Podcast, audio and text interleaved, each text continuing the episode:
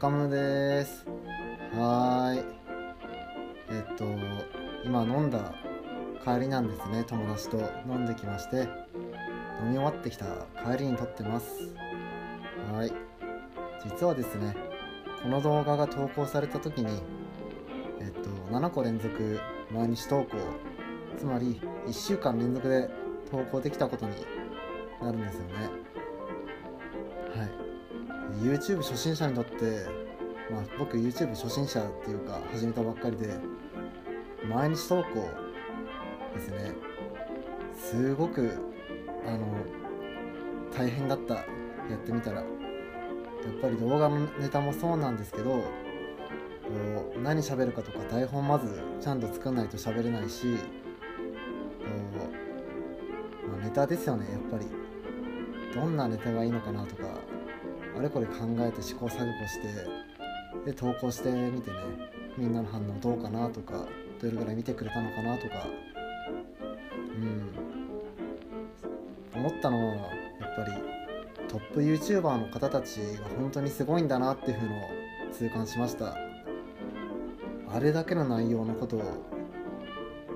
特にあのヒカルさんとか毎日7時半とかに夜7時半とかに投稿してますけど毎日投稿するってすごいなって改めて思いました。YouTube への本気度がやっ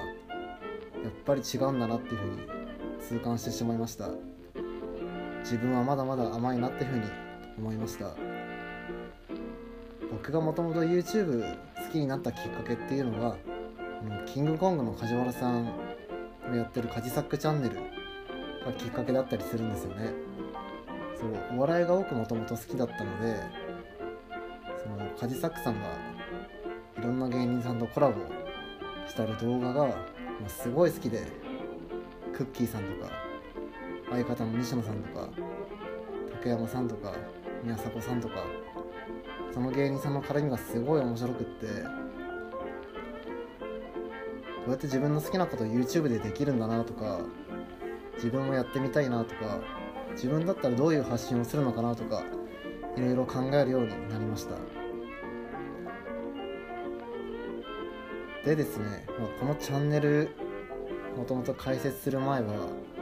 ゲームチャンネル実はやっていまして、うん、全然動画も少ないし見てもらってもいないんですけどそう一から機材揃えたんですよ。デスクトップパソコン20万ぐらいで買ってあとゲーム実況だからマイクもいりますよね。でそのマイク2万ぐらいの使ってあとそのマイクにつなぐオーディオインターフェースっていうの音量の調節とかする機械もこれも3万ぐらいで買ってあと何買ったっけな。ああのテレビにつなぐ長いイヤホン。まあこれ1000円ぐらいで買ってそうあとはキャプチャーボードですよね。パソコンに内蔵パソコン内蔵型のキャプチャーボードを買って結構お金飛んだんですよねこれで。であと任天堂スイッチとかも欲しかったから買ってもろもろなんぼだもう40万近くかかってしまいました。ゲームやるのにね。うん。でいざゲーム実況を始めてみて難しかったですよねやっぱり。全然喋れないなと思って。ゲームの実況しなきゃいけないのに黙っちゃったりとか改めて実況者さんすげえなって思いましたその時にも僕もともとキヨさんっていう人が好きなんだよね。あの有名なやつで言うと「猫友」とかあとはえっ、と「学園ハンサム」とか、今までゲーム実況それこそ全然興味なかったんですけどハマったきっかけがその猫友の実況だったんですよ。すごく面白くって実況の人って実況やる人ってこんなに面白いんだなって。実況一つでこんなにゲーム面白く変化するんだなってすごい衝撃だったんですよね。それきっかけでじゃあ自分も実況やってみようというふうにやって始めました。まあその猫友の実況で憧れたわけですから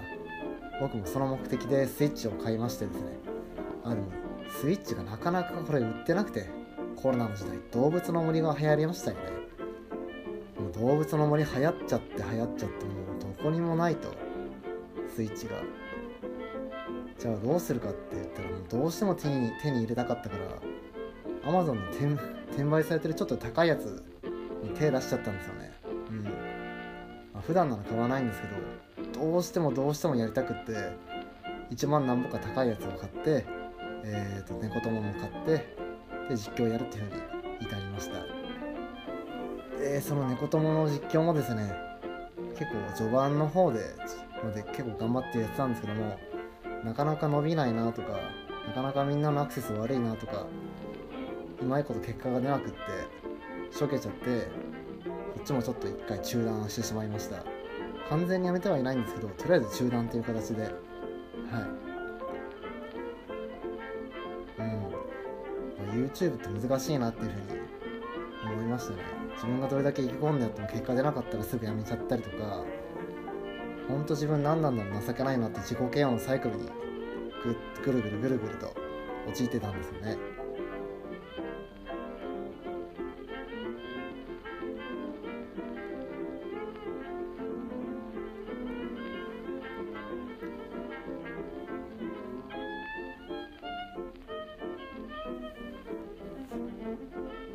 そんな時にですねなんかその僕の周りの友達が勉強会を開くみたいな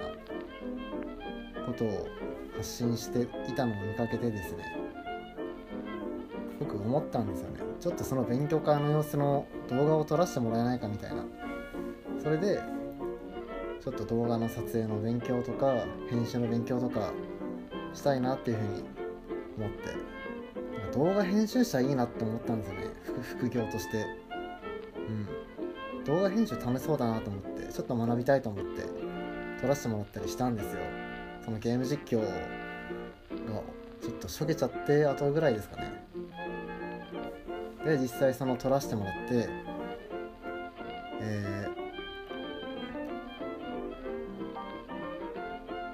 楽しかったんですよね。すっごい。人間撮るのすごい楽しいなってなってで家帰って編集して完成したの見て、まあ、すっごく下手くそなんですけどまあ僕が一番最初に出した動画。うん。あれ最初なんですよね人撮ったやつ、まあ、ソニーの α5000 っていう結構前のカメラで撮ってるんですけどすっごく楽しくって、これだったら続けられるなと。人を撮るんだったら続けられるなと思って。ゲームじゃなくて人を撮ろうと。その時に決心したんですよね。なので新しくチャンネルを作らなきゃいけなくなったわけですが、まあ、作らなきゃいけなくなったっていうかまあ作ってもう一回一からやろうと思って。でもチャンネル名とかどういう内容にするとか真っ白だったんですよね。そういうなんかいろんな人が映ってる勉強会とかそういうのをまとめた動画も撮りたいしあとなんか自分がやってる仕事のことも発信してみたいしうんね迷ってましたすっごいどうするか。何を発信したらいいんだろう。ぐるぐるぐるぐるぐるぐる考えてました。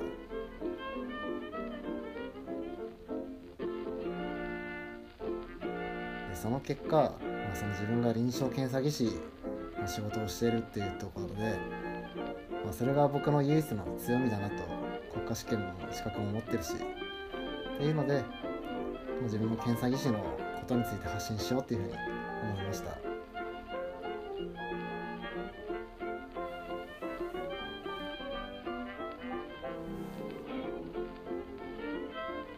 最初はねツイッターとかで宣言しますみたいな。3日に1本投稿しますみたいなことを言ってたんですよね。あの途中から思い返してみて3日に1本かみたいな。それで本当に必死にやってるのかなみたいな自分みたいなことをちょっと考えた時に毎日ちょっと1週間とりあえずやってみるかっていうふうにちょっと変えたんですよ。自分の思考を。いやー1週間本当に家帰ってすぐ撮影してなんか思ったのが仕事終わってからすぐ撮影しないとずっとずるずるずるずるとやらなくなっちゃうんですよね。でもご飯食べながら僕 YouTube 見るんですけどずっと YouTube 他の人にずっと見ちゃうみたいな。で気づいたら夜の9時半みたいな。うん。やっぱりねすぐ動かないとやらなくなっちゃいますね。なので晩ご飯食べる前に仕事帰ったらすぐ撮影っていう風な日々を7日間過ごしていました。で場合によってはもう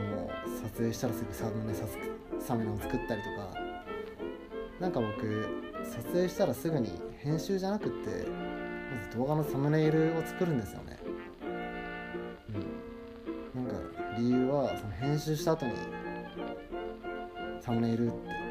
こんなにいっぱい編集したのにまだサムネの作業残ってるんだって思わないように先にサムネイルを作っておくっていうね。